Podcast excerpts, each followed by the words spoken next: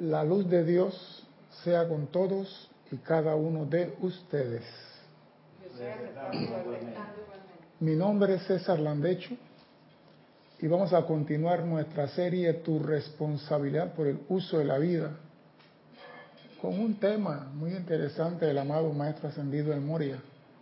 Pero primeramente quiero recordarle a todos nuestros hermanos y hermanas que nos ven a través del canal 4 de televisión de Serapis Bay y nos escuchan a través de Serapis Bay Radio, que hay un sitio chat para que usted participe de esta actividad. El único, por Skype, Serapis Bay Radio. Usted entra ahí, haga sus preguntas sobre el tema de hoy. Si el tema no tiene nada que ver con la clase de hoy, puede buscar cualquier instructor que sepa el nombre, ponga Erika arroba Serapis Bay, haga la pregunta que sea, a cualquier instructor. Y ellos a través del email te van a contestar. Pero en esta actividad ahora lo, lo lógico es que hablemos del tema que vamos a tocar hoy. Y el tema es algo que me está dando vuelta en la cabeza hace tiempo y hay que saberlo cocinar bien. La humanidad tiene la nefasta costumbre de nunca cuestionarse. La humanidad tiene la nefasta costumbre de nunca cuestionarse. Casi nunca se preguntan qué hago aquí y por qué estoy aquí. Viven la vida loca, pero no se preguntan por qué estoy aquí, qué hago aquí, qué debo aprender en esta escuela. Esa pregunta no se la hacen. ¿Para qué? Ellos se preguntan eso. El cuestionamiento que tú hagas te trae respuesta. Y en esa respuesta está el conocimiento, la comprensión de tus interrogantes. O sea que si tú no te cuestionas, nunca vas a tener una respuesta más o menos aproximada a la realidad. Los niñitos preguntan y preguntan hasta de más y quieren respuesta. Y si tú en el sendero no estás claro, si preguntas en la respuesta, algo te va a ser útil. El ser que no cuestiona está expuesto a las sugestiones internas como las externas. El que no se cuestiona está expuesto a las sugestiones. Y yo le voy a decir a ustedes algo de sugestión que ustedes van a decir que eso no puede ser. Adelante, vamos a llegar allá. Las sugestiones externas pueden parecer amorosas, bondadosas, liberadoras, sanadoras, elevadora, espiritual, divina, etcétera, etcétera, etcétera. Cuidado, mucho cuidado con esa sugestión externa. Y cuando digo sugestión externa es que otra pregunta, otra persona, perdón, introduce en tu conciencia esa actividad, que es diferente a las sugestiones internas que la generan tus vehículos inferiores. La sugestión externa viene a través de muchos medios, pero cuando yo te digo a ti, bondadosa, liberadora, sanadora y espiritual, ponga atención porque algo está raro ahí. La sugestión externa te dice a ti qué es lo que tú debes hacer. No medites, medita más tarde. La sugestión externa. Tú dices, voy a meditar y te dice el cuerpo, no hombre, es muy temprano, medita más tarde y comienza los locos de la casa a decirte qué hacer. Tú voy a, leer este libro. No, hombre. Mira, ¿por qué no te pones a, ver la llanta del carro? O sea que siempre la sugestión interna o los locos de la casa quieren manejar tu mundo.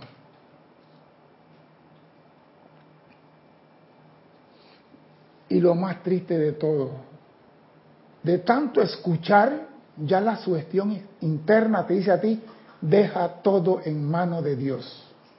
Dios todo lo puede. No te preocupes, tienes problemas, deja eso en manos de Dios. Dios se encarga de todo. ¿Para qué, ¿Para qué sufrir? Si Dios todo lo puede. La luz de Dios nunca falla. Así que deja todo en manos de Dios. Y parece mentira. Le llevamos tanto problema a Dios que hemos convertido a Dios en nuestro basurero personal. Y no quiero meter al maestro ascendido Jesús todavía para no comenzar a darle rancho. Pero convertimos a Dios en nuestro basurero personal. Toda la basura que tengo se lo tiro a Dios.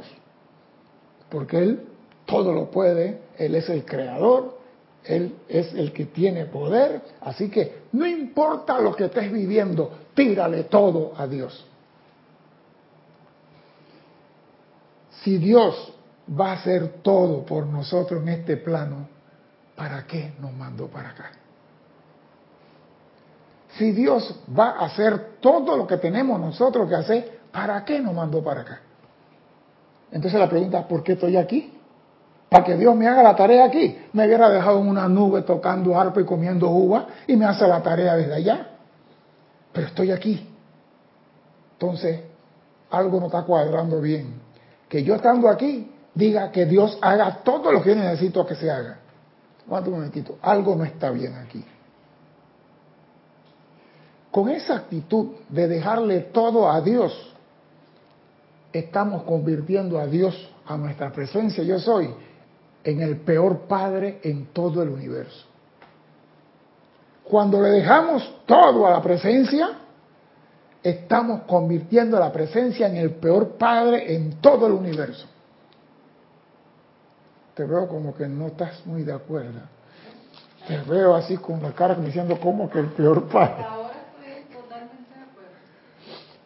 ¿Te imaginas a un padre de familia amoroso, bondadoso, piadoso, esperando que venga el niño de primer grado para tomar los cuadernos y él sentarse en la mesa a hacerle los deberes al niño? ¿Sería ese un padre bondadoso y amoroso? O que el hermano universitario que está en quinto año de arquitectura agarre el cuaderno del niño de kinder y dice, ven acá, ven acá, yo te voy a hacer la tarea para que salga perfecto. La maestra le tiene que poner 10, porque esta tarea no tiene ningún error. O sea, el papá esperando al niño o el hermano universitario haciendo la tarea. O los deberes, como se llama en otro país. ¿Estaremos realmente ayudando al ser que le hacemos los deberes? ¿Estaremos generando en él conciencia, responsabilidad? Entonces, ¿por qué creemos que Dios sí puede hacer, convertirse en el peor padre del mundo y seguir siendo el mejor Dios del mundo? No entiendo eso todavía. Que Dios me haga todo, que Dios me cure, que Dios me sane, que Dios me dé trabajo, que Dios me dé plata y que yo nada más me siente en la casa, en el sillón o en la mecedora a esperar que el cheque venga toda la quincena. Porque Dios ya tiene una cuenta en el banco a nombre mío y yo no tengo que moverme.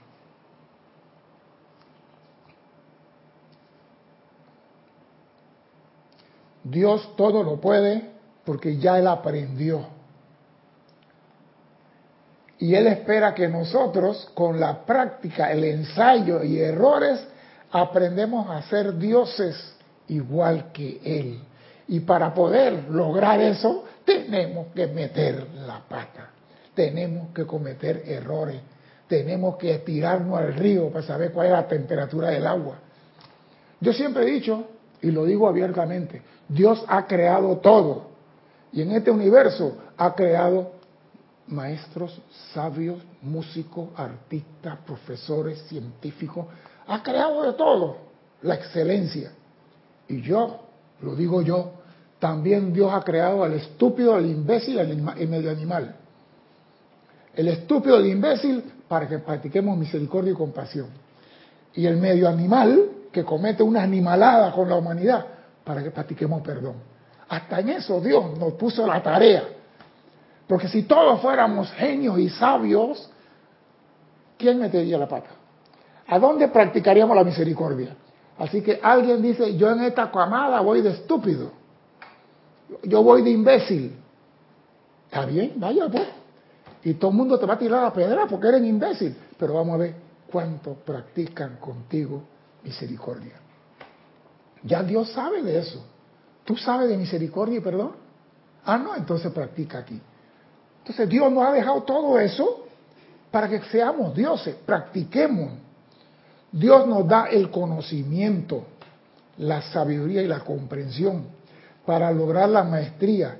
Y sin práctica esta sabiduría no se logra, no se puede lograr.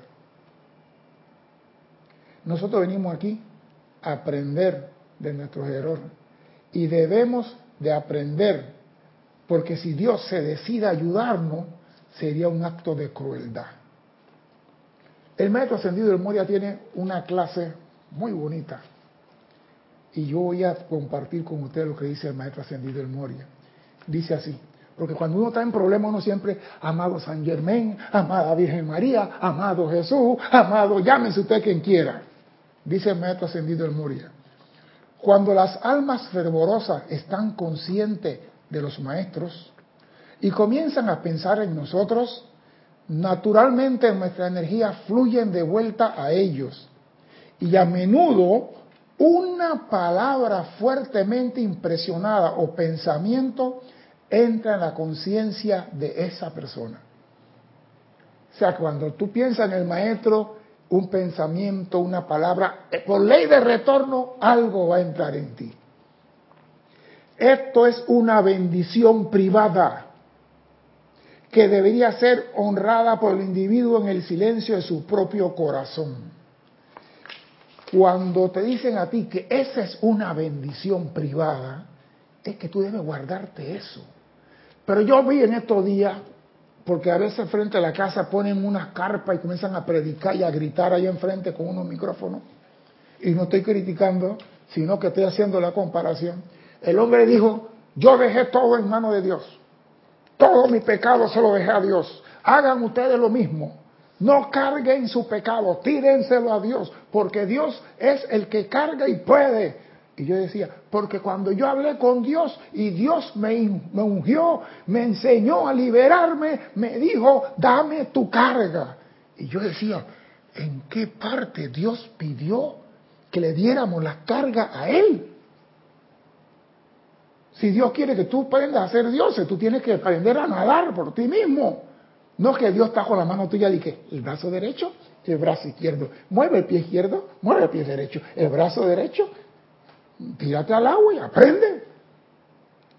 Entonces, muchas personas escuchan eso, la sugestión externa, y todo se lo dejan a Dios.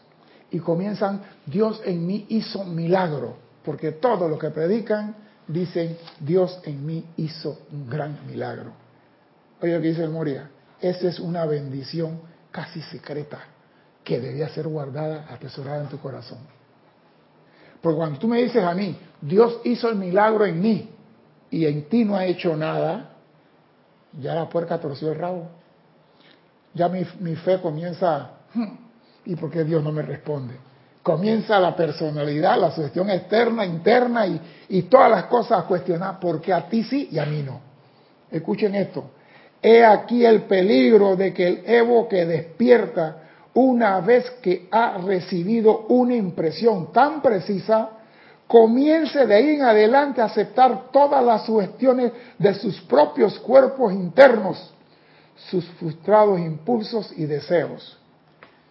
¿Y qué pasa? Él comienza ahora como ya el maestro le habló, Dios le habló, todo lo que le habla sigue siendo Dios. Y una vez que haya aceptado indiscriminadamente mediante el orgullo espiritual y la egolatría, deja de aceptar las verdaderas indicaciones y verdades que el maestro le envía.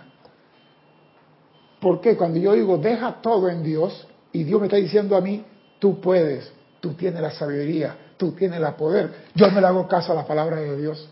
¿Por qué? Porque el predicador me está diciendo a mí, no te preocupes, déjale todo a Dios, no te encargas de nada, no muevas nada, porque Dios todo lo va a hacer por ti.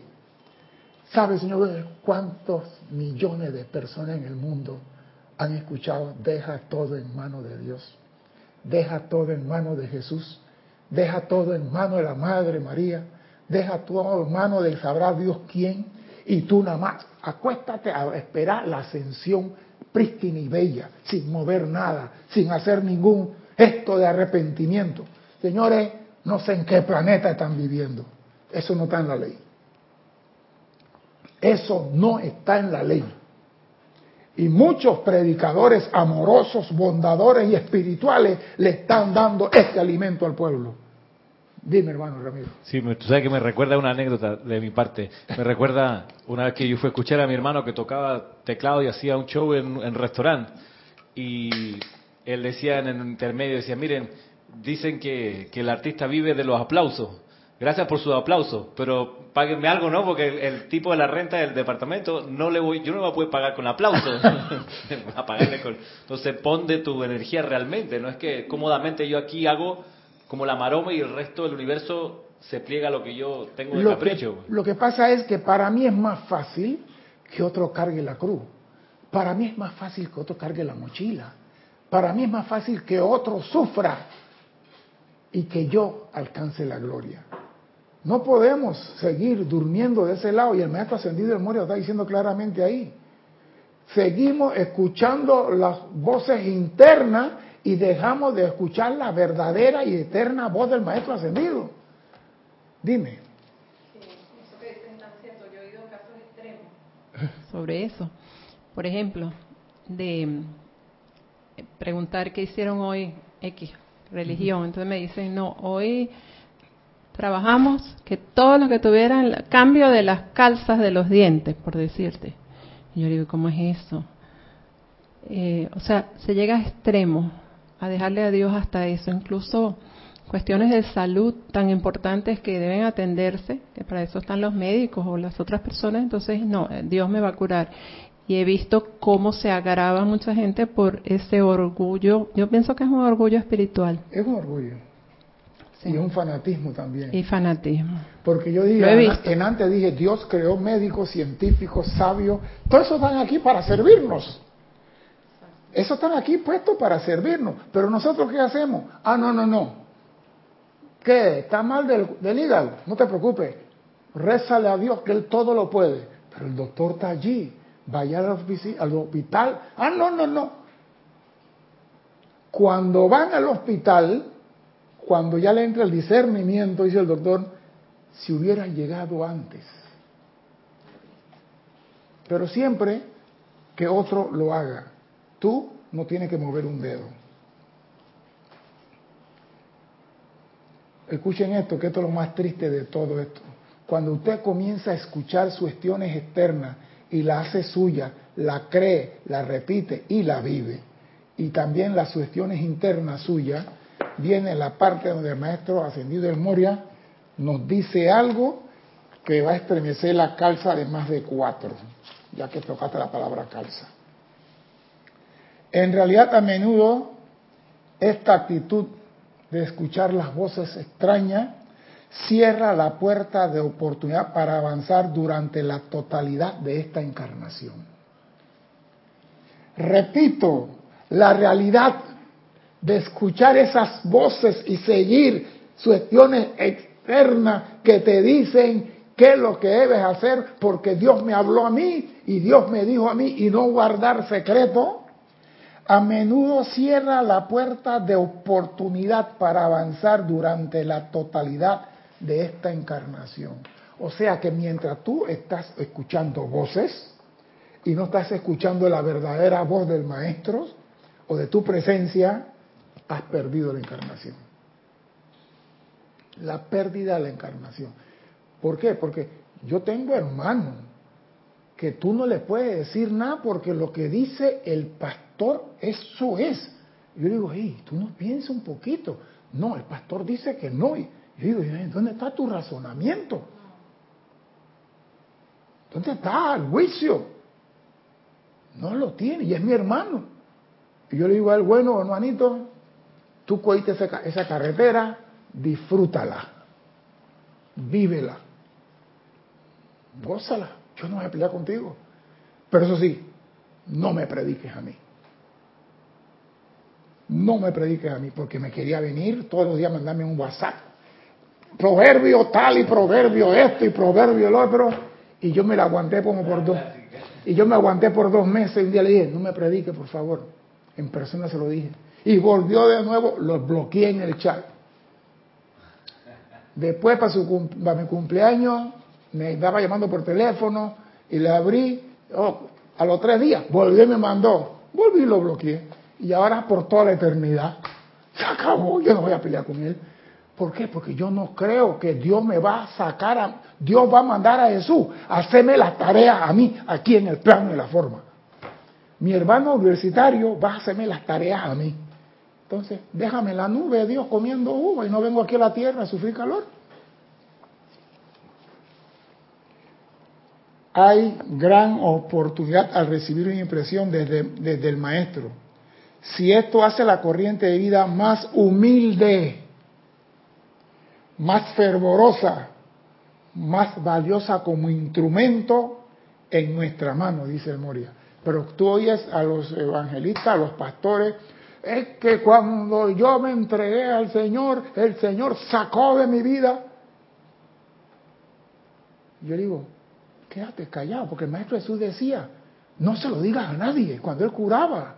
El Maestro Jesús, yo siempre decía, ¿por qué el Maestro Jesús decía, vete y no se lo digas a nadie? Como si fuera un misterio, un secreto. Y digo, Maestro Jesús era un espía del cielo que no quiere que nadie lo descubra. Decía yo, porque estaba pelado, no se lo digas a nadie. ¿Y cuál es el secreto?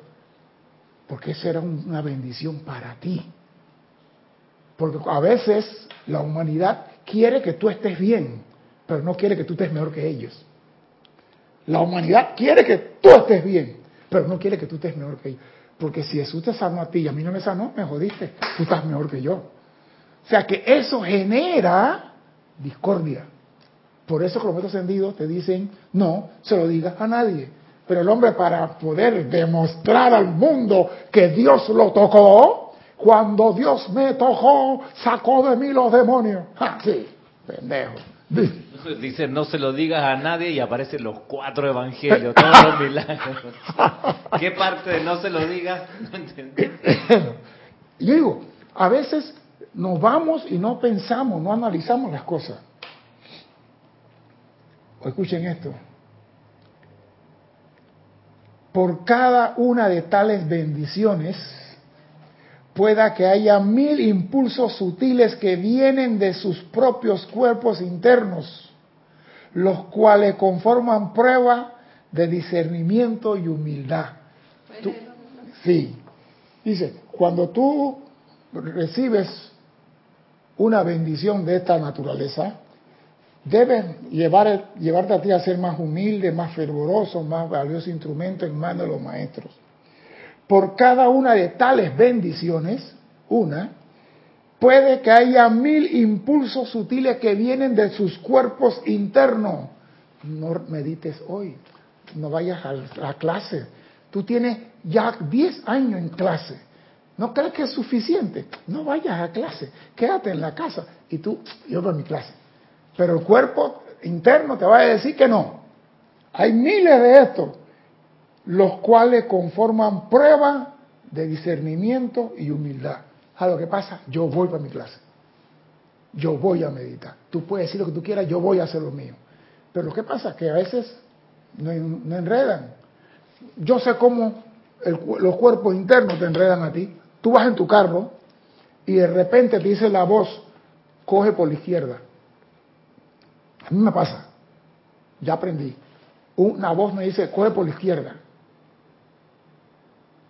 Ay, pues yo veo un tráfico en la izquierda, yo veo la calle derecha vacía. Me meto por la derecha. Y cuando doblo la esquina, el tranque, la gente con la bandera roja, el, el track cerrar la calle, no puedo echar para atrás porque un bus se metió atrás de mí. Y cuando miro para atrás, la calle que estaba en el otro lado está vacía. Y yo digo, por pendejo. Entonces ya yo aprendí, ya yo aprendí. Cuando yo voy en el carro y me dice, por la izquierda, no me importa lo que está pasando, vete por la izquierda. Y salgo. Pero yo, eso, lo traigo ahora a colación porque es una instrucción. Pero yo no se lo digo a nadie. Ni a mi señora le digo eso. Yo voy manejando. Y mi señora que coja por aquí, pero algo me dice por acá, yo me meto por acá. Ella, te estoy diciendo que coja por aquí. Y yo cojo por acá. Y yo sé que me está oyendo. Pero, es verdad. Yo voy manejando y algo me dice, por ahí no. Tengo eso, porque que algo adentro de mí me dice, por ahí no. No estoy diciendo que sea la presencia, ni mi ángel de la guarda. No sé quién carajo es, pero me está hablando y le hago caso. No, porque hay personas que mi presencia me habla. A mí no me habla mi presencia. Yo no la he escuchado. Que diga, César, yo soy la presencia. Todavía no la he escuchado. Ese día, prop con Dorito. No la he escuchado. Quizá me hable, no, no sé si. Pero yo no voy a llenarme la boca diciendo, mi presencia me dijo. No. Yo me acuerdo que para la invasión yo vivía con una persona y que el hijo no aparecía, el hijo iba en un carro y bombardearon una tanqueta, bombardeó el carro con un, un cañonazo y mataron a dos pelados en el carro y este pelado quedó con una esquirla de, en la espalda y no aparecía por ningún lado. Y entonces ella, vamos a buscar el pelado, vamos a caminar pues. Y íbamos caminando, yo lo he dicho aquí varias veces, y cuando íbamos hacia un edificio, yo me paré y dije a ella, vamos a cambiar de acera. No, pero vamos a seguir recto. Vamos a cambiar de acera. Nada más hice llegar a la otra acera cuando de la casa de enfrente estaban disparando de enfrente, nosotros estamos pasando. Y digo, ¿estás viendo? ¿Y qué pasó ahí? ¿Quién está disparando? Y digo, caminamos abajo de la acera y seguimos el camino. camina, camina. ¿Quién me dijo, César, cambia de acera? No sé, pero estoy agradecido. Yo no me pongo yéndome la boca. Eh, no, no hago eso. La conciencia constituye un estudio tremendo e interesante, ya que explica en su totalidad la razón de por qué el Dios de amor y su mensajero deben variar la presentación de la verdad de acuerdo con el desarrollo de la conciencia de la raza. La enseñanza no es estática, la enseñanza va morfiando y va cambiando de acuerdo a la conciencia. Nosotros creemos, entonces hay personas que te yo, estaba oyendo en estos días y me llevaba risa. Decía un señor en la radio, murió el señor Noriega, pero él no pagó lo que debía. Tenía que ser ojo por ojo, diente por diente, porque eso está en la Biblia. Y me decía, no puede ser que un cristiano está diciendo ojo por ojo y diente por diente. Y yo me preguntaba, ¿él sabe en qué parte de la Biblia está eso? Eso era la ley antes de Moisés. Antes de Moisés. Y un señor, cinco mil años después, está, no está de acuerdo entonces que la ley va cambiando y la enseñanza va cambiando. Se quedaron en la... Dime, Ramiro. Sí, o sea, que después vino, les traigo un solo y nuevo mandamiento, ámense los unos a los otros. Entonces, perdona a los que te ofenden y ya... Eso no, eso, eso no. Y el Moria tiene algo muy bonito en esta clase que a mí me encantó.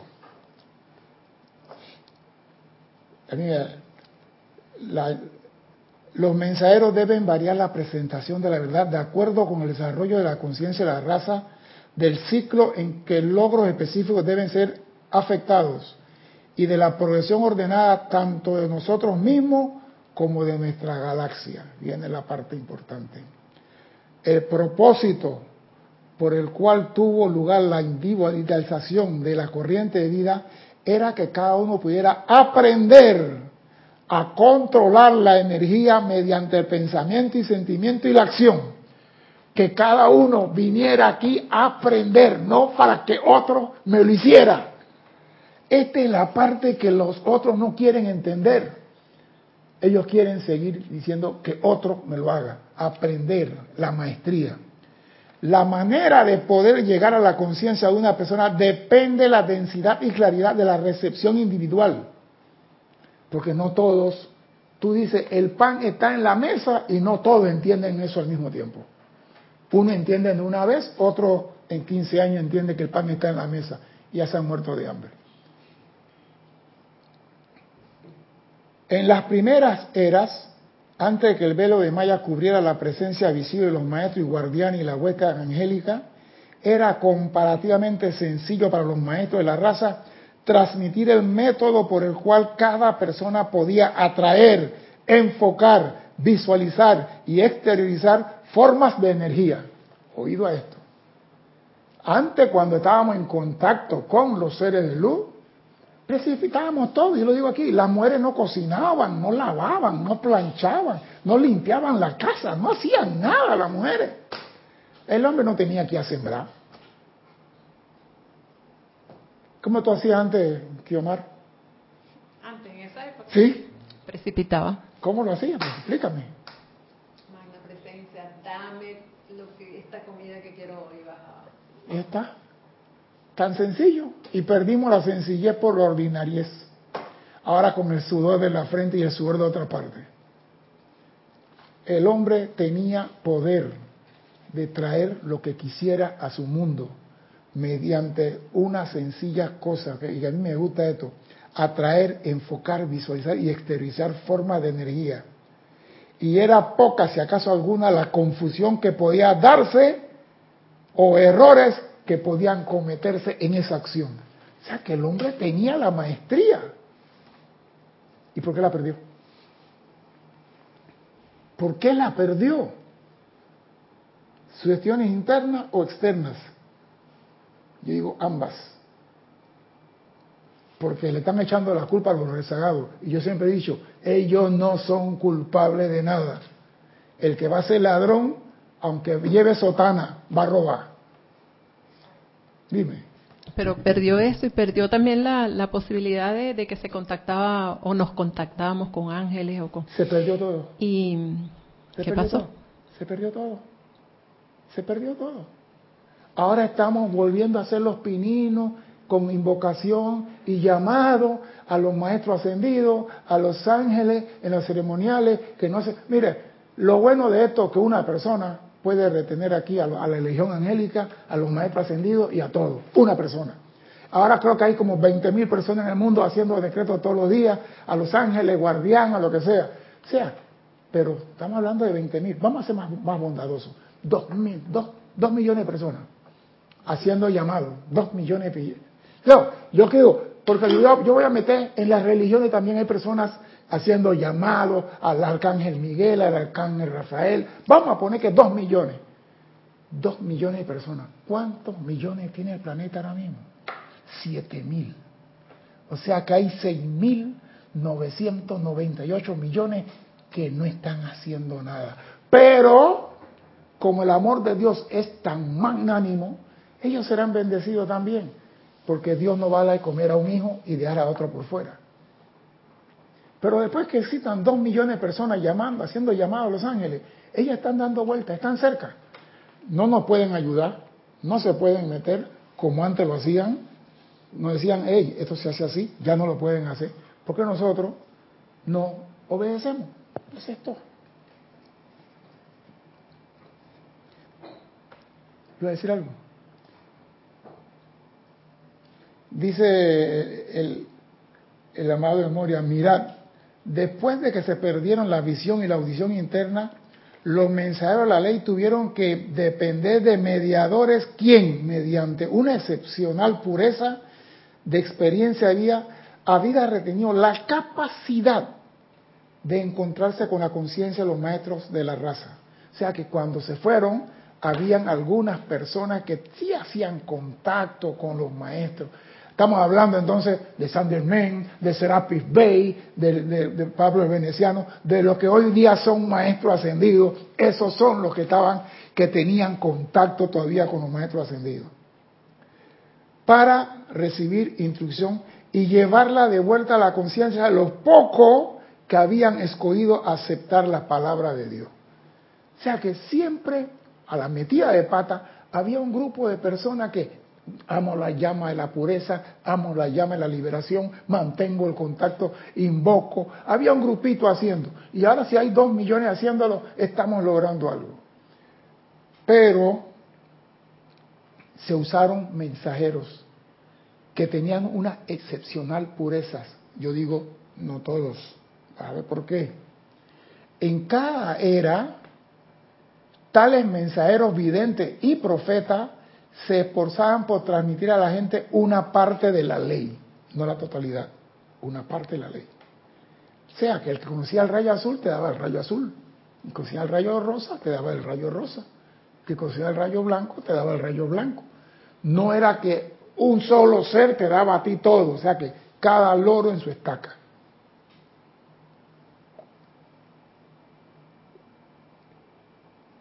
Y me gusta esto. Y la gente, al responder a esa parte de la ley que recibieron, establecieron una nueva religión que siempre fue impugnada por los fundadores de la vieja religión. Oído esto. Esto es fundamental porque esto está pasando hace más de 10.000 años. En cada era, tales mensajeros videntes y profetas se esforzaban por transmitirle a la gente una parte de la ley.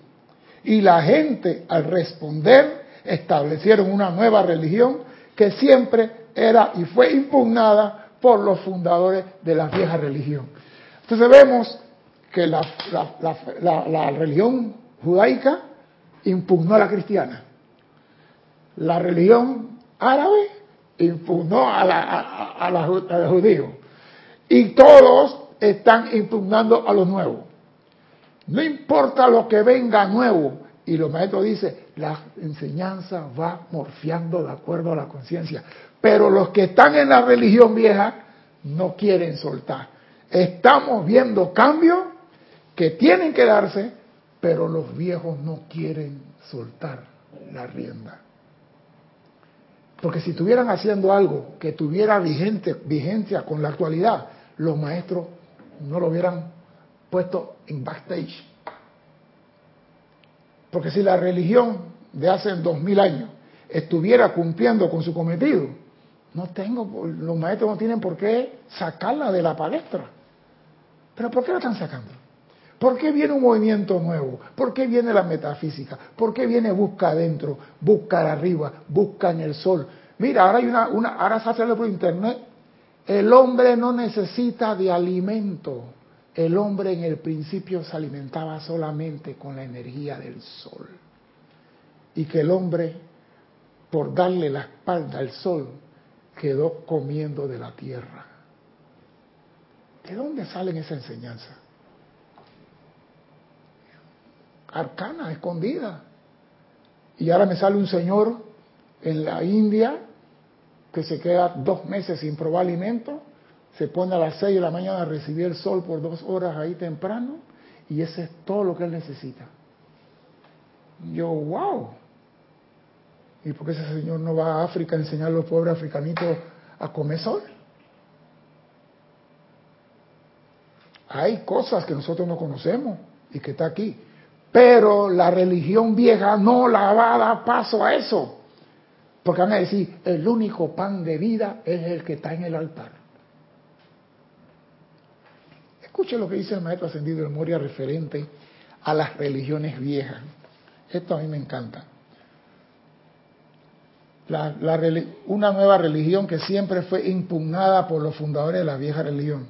Luego llegamos a encontrarnos en una posición de tener que desbaratar el prejuicio en precisamente las religiones que previamente habíamos fundado. Dice el Moria que ellos llegaron a tener que desbaratar las religiones que ellos habían previamente fundado. ¿Por qué? Porque el hombre empezó a escuchar su voz interna. El hombre empezó a oír otra voz que no era la del maestro. Comenzó entonces a predicar lo que a él le gustaba, lo que él creía. Y el maestro habla del amor. No, el amor no es importante. Lo importante es darle tu carga a Dios. Y el Moria nos dice aquí, nos vimos en la imperiosa necesidad de desbaratar el prejuicio en precisamente las religiones que previamente habíamos fundado, a fin de que la ola de vida ordenada por el progreso hacia adelante de la evolución pudiera surgir sobre la costa de la conciencia masiva sin la oposición que diezmaría su fuerza. Entonces, todo movimiento que surge, que sepa, te van a atacar. Ningún movimiento nuevo va a surgir y va a ser aplaudido por los cascarones viejos y fantasmas que están ahí. Te van a atacar. Yo he ido a hablar de la metafísica tantas cosas, tantas cosas de sacerdotes. Y dicho en un altar durante una misa. Yo preguntaba, ¿un hijo de Dios habla así de otro hijo de Dios? Entonces los que se fueron de esa iglesia se fueron envenenadas con esa sugestión. Y cuando tú le dices, busca a Dios adentro. No, el único que me lleva a Dios es Jesús. El único, más nadie. El único que salva es Jesús. Porque mi sobrinito, yo me acuerdo mi sobrinito, hey, yo soy, ¿cómo está? Aquí, por la gracia de Dios. Y yo el perrito tenía tres años. Y yo le dije a mi hermano, tú metiste a ese pelado en esa religión sin pedirle permiso. Tú lo llevaste a la fuerza. Y algún día, él te lo va a vomitar en la cara. No, él es un muchacho que le encanta, él va los, domingos al templo. Cuando Josué llegó a la universidad, ¿sabes pasa, papá? Yo no quiero ir más a esa iglesia. Mi hermano, trágame tierra. Y yo digo, ¿cuánta espada te doy? Te lo dije. Porque lo que pasa el padre, agarran al hijo y lo meten en su religión. No le preguntan al hijo, ¿qué es lo que tú quieres? No, él va conmigo. Yo me acuerdo que mi mamá, señores, para la misa. ¿Ah? Para la misa. Niño de siete años para la misa, pues. Yo no entendía que hacía el padre con un traje rojo y tomaba vino con agua y comía pan. Y yo, eh. Pero tenía que estar en la misa todos los domingos. Y para colmo de mal, monagrillo, sacristán y de todas esas cosas, la iglesia yo después. Hasta que dije, no, aquí no me está gustando, algo falta. Miren, algo faltaba, y por Dios que faltaba algo. Escuchen esto. A fin de que la ola de vida ordenada por el progreso hacia adelante de la evolución pudiera surgir sobre la costa de la conciencia masiva sin la oposición que diezmaría su fuerza, permitiendo gran parte de su poder entrante se disipe en los callos de pensamiento fanático e intolerante. O sea que los maestros quisieran darnos todo lo, necesario a la conciencia despierta, pero saben que si la tiran, lo van a, lo, van a, atentar. Mira, para que tengan una idea, cuando construyeron Chambala, ¿cuántas veces la destruyeron, Ramiro? Cuatro veces. La destruyeron cuatro veces y el Señor venía a traer luz al planeta. Ahora imagínate que salga mañana una persona que dice, busca en tu corazón que ahí está todo el poder que tú necesitas. No, porque ese decir busca en tu corazón va en contra de mi enseñanza que dice el único que tiene poder es fulano. Y como lo que dicen esos es una mafia grande, te van a acorralar. Te van a acorralar.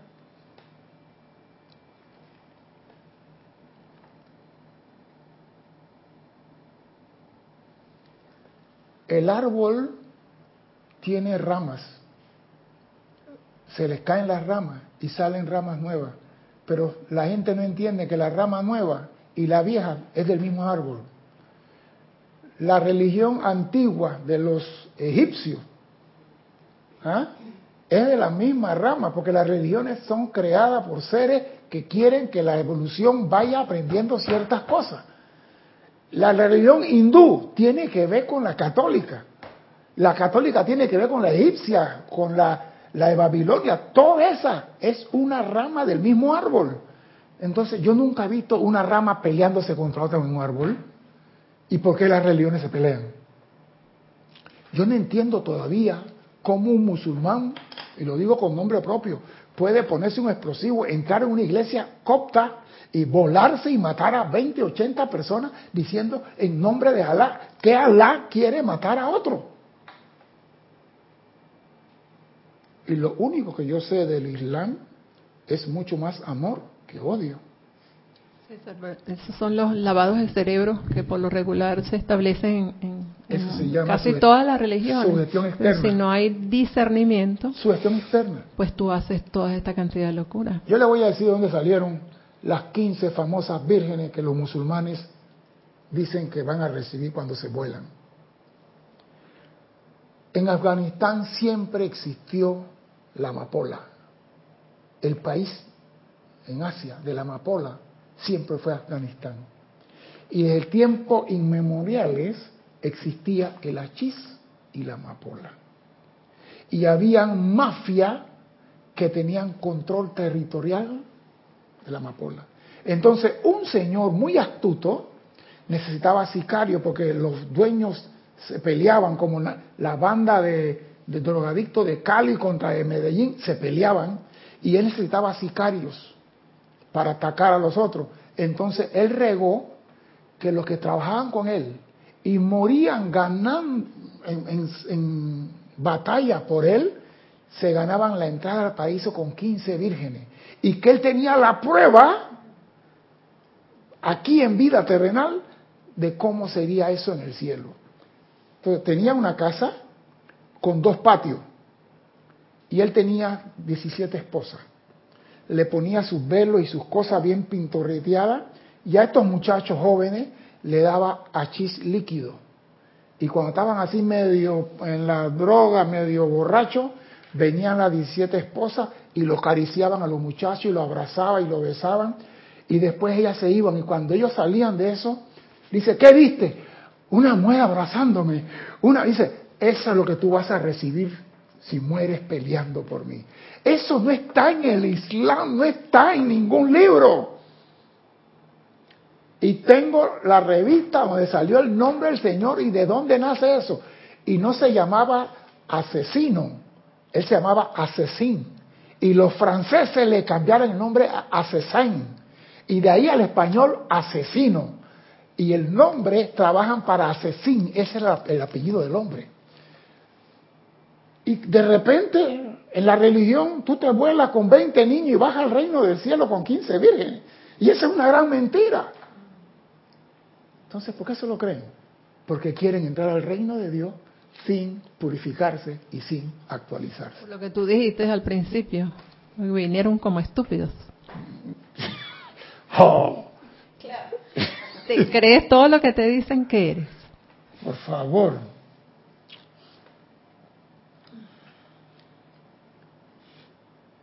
En su mayoría los seres humanos presentan resistencia al cambio y al progreso no solo de una naturaleza espiritual, sino hasta el físico. Y eso es algo grande.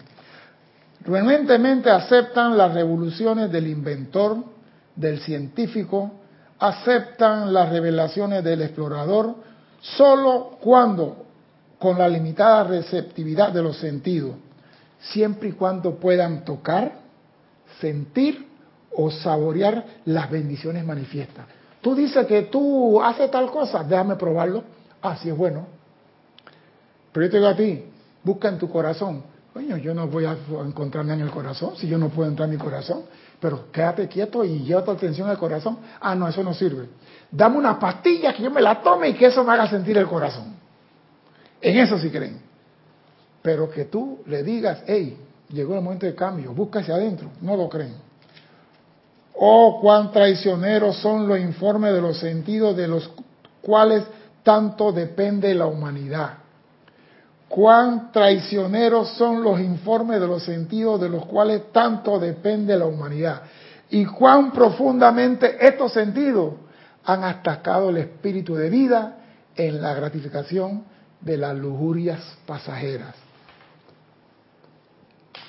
Todo en el mundo es bueno y es malo. Y en este mundo la gente aprovecha lo malo para hacer negocio. Parece mentira. Usted ve en internet cosas que son positivas y cosas que no son positivas.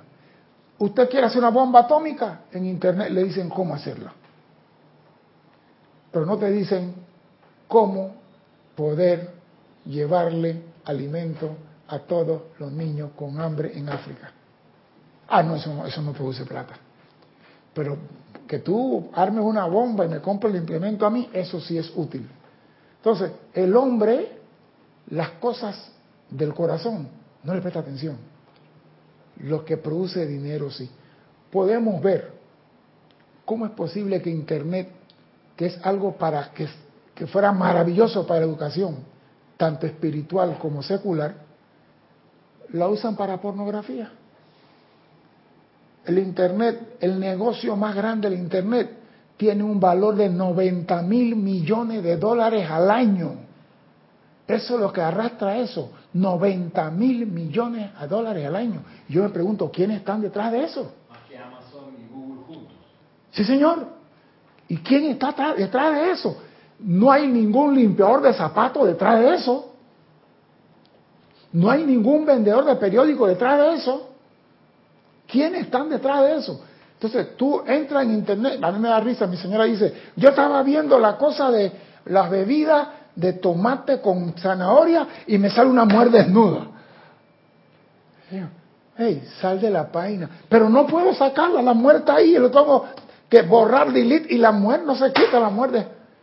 Entonces, ya gracias a Dios están regulando que esas páginas no van a salir ni van a entrar en... Si tú no has entrado en esa página, no tienen por qué ponértela que tú... Ya están regulando. En Europa ya comenzó a parar. En América vendrá. Pero tenemos instrumentos que pueden expandir la enseñanza y la cogemos para cochinadas. Pero como dice, no hay nada bueno y nada malo. Pero repito, ¿ah? cuán traicioneros son los informes de los sentidos de los cuales tanto depende la humanidad. Sin embargo, estos sentidos limitados, degradados y egoístas se han convertido en la medida de la verdad en vez de la llama inequívoca e inmaculada dentro del corazón. Se han convertido en la medida de verdad en vez de la llama inequívoca e inmaculada dentro del corazón la cual se abalanza sin incertidumbre alguna cuando el alma le invoca a hacerlo. O sea que si tú haces el llamado, va a haber respuesta. Pero ¿qué es lo que el hombre llama? Ese es el problema que tenemos. El hombre cuando hace llamado, no pide llamado para iluminación, para entendimiento, para comprensión, para sabiduría, para fuerza. No pide esa clase de llamado. ¿Qué es lo que se pide cuando se hace llamado? Por lo general, que pide el hombre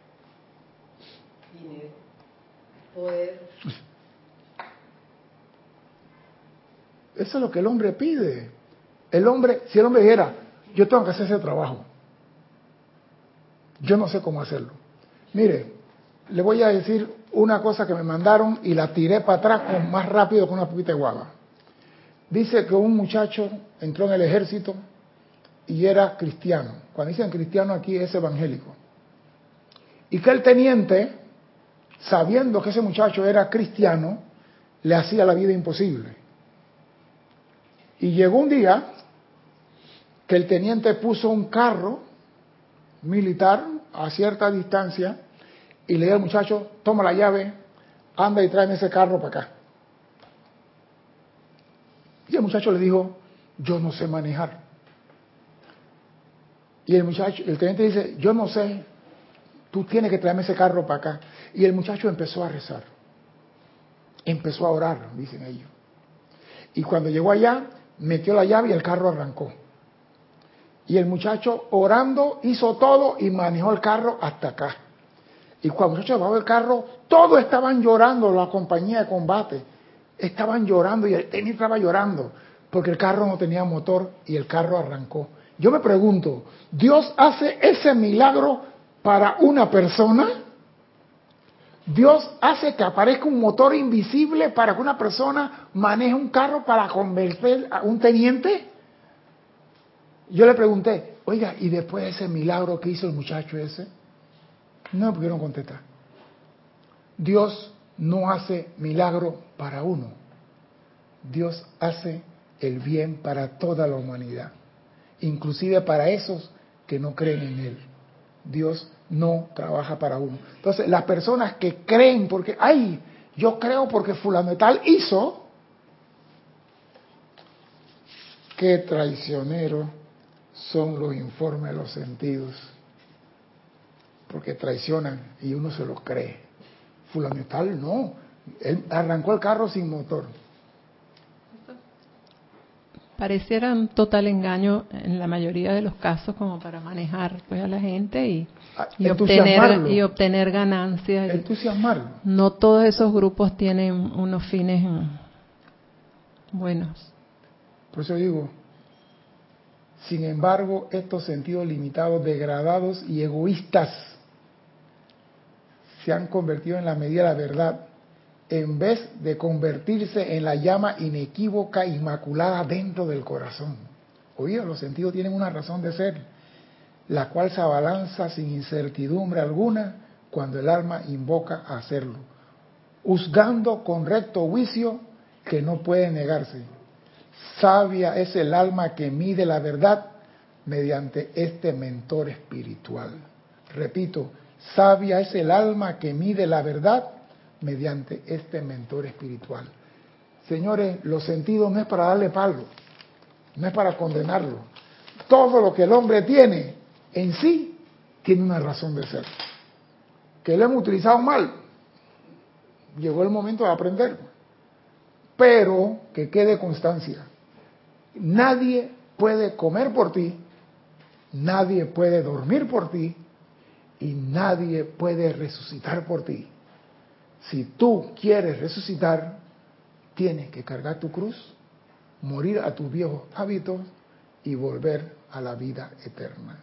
Si crees que el Maestro Jesús, el universitario de aquel entonces, va a venir a hacerte tu tarea, estás durmiendo del lado equivocado de la cama y pueda que para la próxima encarnación despiertes en el mismo lado.